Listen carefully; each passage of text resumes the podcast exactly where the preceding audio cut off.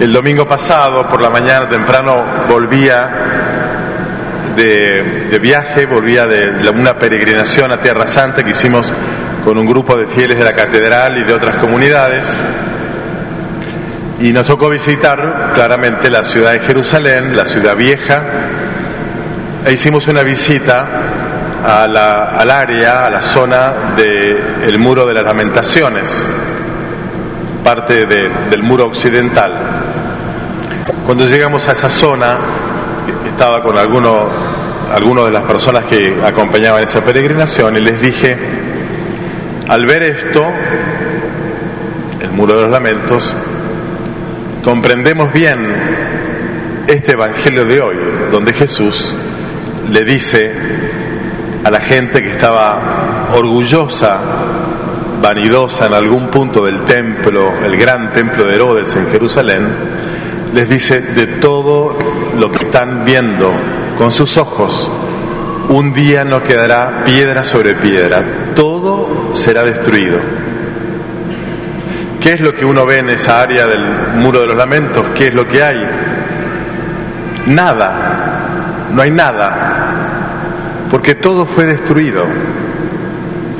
Esta afirmación de Jesús sobre el templo de Jerusalén que va a ser destruido y no quedará nada, se cumple en el año 70 después de Cristo, cuando los romanos invaden y destruyen la ciudad de Jerusalén y el templo totalmente. Y se desata una gran persecución, una gran guerra entre las Fuerzas Armadas judías que resistían al poder imperial de Roma, eh, a cargo de quien después iba a ser el emperador Tito, él estaba a cargo de las tropas, una gran persecución, una gran dispersión diáspora y allá por el 75 más o menos terminan de aniquilar al, último resabio de judaísmo en ese lugar que era eh, Masada, los judíos refugiados en la montaña. Por tanto, en esa dispersión se escapan y se va armando, diríamos, lugares donde quedan refugiados los judíos y los judíos cristianos. En una ciudad llamada Yamnia, al sur de Jofe, ahí se refugian los judíos bien piadosos, practicantes de su fe, la secta de los fariseos, que se encargan de reconstruir la fe, el ánimo de la comunidad judía que había quedado como residual, perseguida, destruida la ciudad, destruido el templo. Y como cuando uno es amenazado y perseguido, se vuelve hostil, agresivo, porque las amenazas nos hacen reactivos, defensivos o agresivos, esta comunidad judía se convirtió muy agresiva contra aquellos otros judíos que formaban la secta de los cristianos, la primera comunidad. Y los perseguían a esos cristianos, los excomulgaban, los echaban de la sinagoga, los denunciaban, muchas veces con falsas denuncias, para que fueran encarcelados por, el poder de los romanos. Y entonces este escenario tan hostil que, describe Jesús en este Evangelio, se lo describe porque, bueno, porque este Evangelio está escrito en el año 85, 10, 15 años después de, de todo esto que ya estoy contando que ocurrió. Y entonces se da esta paradoja donde Jesús dice, esto que ustedes tienen, el templo, que es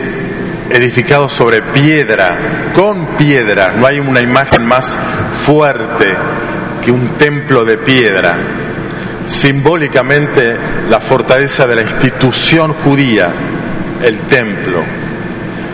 desapareció, la institución del templo desapareció. Sin embargo, dice el texto del Evangelio, sin embargo, no se les caerá un pelo de la cabeza, un cabello de sus cabezas. Gracias a la constancia salvarán sus vidas. Y entonces uno en ese lugar del, del, muro de los lamentos no encuentra nada excepto judías y judíos orando. Y entonces comprendemos que 21 siglos después, no habiendo nada de lo que tenían como fuente de seguridad, de certeza, el templo, la institución judía, no existiendo eso, están ellos. Porque Dios garantiza la vida y garantiza lo que somos, no lo que tenemos. Porque todo lo que tenemos lo vamos a perder, pero no vamos a perder lo que somos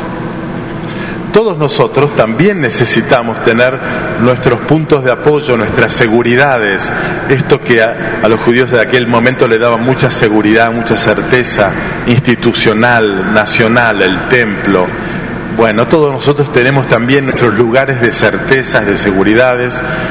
seguramente en primer lugar nuestros vínculos, nuestros amores, tu mujer, tu marido, tu familia, tus amigos, pero también tu trabajo, tus ingresos, tus ahorros, tu salud, todo esto que son como nuestras cajas de seguridad, viste como, como los bancos que tienen las cajitas de seguridad, donde en tiempos de inseguridad vamos al banco a poner lo poco o mucho que tengamos en la caja de seguridad, ¿no? Podríamos llamar las cajas de inseguridad, porque son utilizadas en los tiempos inseguros. Bueno, todos nosotros tenemos nuestras cajitas de seguridad, nuestros vínculos, nuestro trabajo, nuestra salud, nuestros ahorros, todo eso que tenemos y que en algunos casos puede llegar a hacernos también a nosotros presumir de que estamos a salvo, que por suerte nosotros tenemos esto y esto y esto, todo eso lo vamos a perder. En última instancia, la vida necesita que, tenga, que tengamos puntos de apoyo, de seguridad, como los que mencioné, y está bien que cuidemos esos lugares de seguridad, pero en última instancia tenemos que saber que de todo lo que tengamos no quedará piedra sobre piedra, que todo lo vamos a perder. Sin embargo, ni un pelo de nuestra cabeza se va a caer, es decir, gracias a la constancia de nuestra fe, salvaremos nuestra vida, es decir, lo que somos. Por eso entonces, ante aquellos tiempos de ruinas, de persecuciones, de mucha hostilidad, de muchas pérdidas, de muchos duelos, nada de todo eso pudo destruir al pueblo de la alianza, al pueblo judío, al nuevo pueblo de Dios, el pueblo eh, cristiano. Judíos y cristianos estamos vivos porque Dios no abandona la vida eh, de sus hijos, aun cuando sus hijos tengan que duelar la pérdida de tantas seguridades a las cuales se fueron apoyando. Y escuchamos este texto para que nosotros también aprendamos en la vida a ponderar, a dar el, peso, el valor que tiene cada cosa donde ponemos nuestra seguridad, pero no poner más seguridad y más certeza de la que merezcan esas cajas de seguridad de nuestra vida, sino que nuestro punto último de apoyo sea el Señor y sea nuestra fe en Él.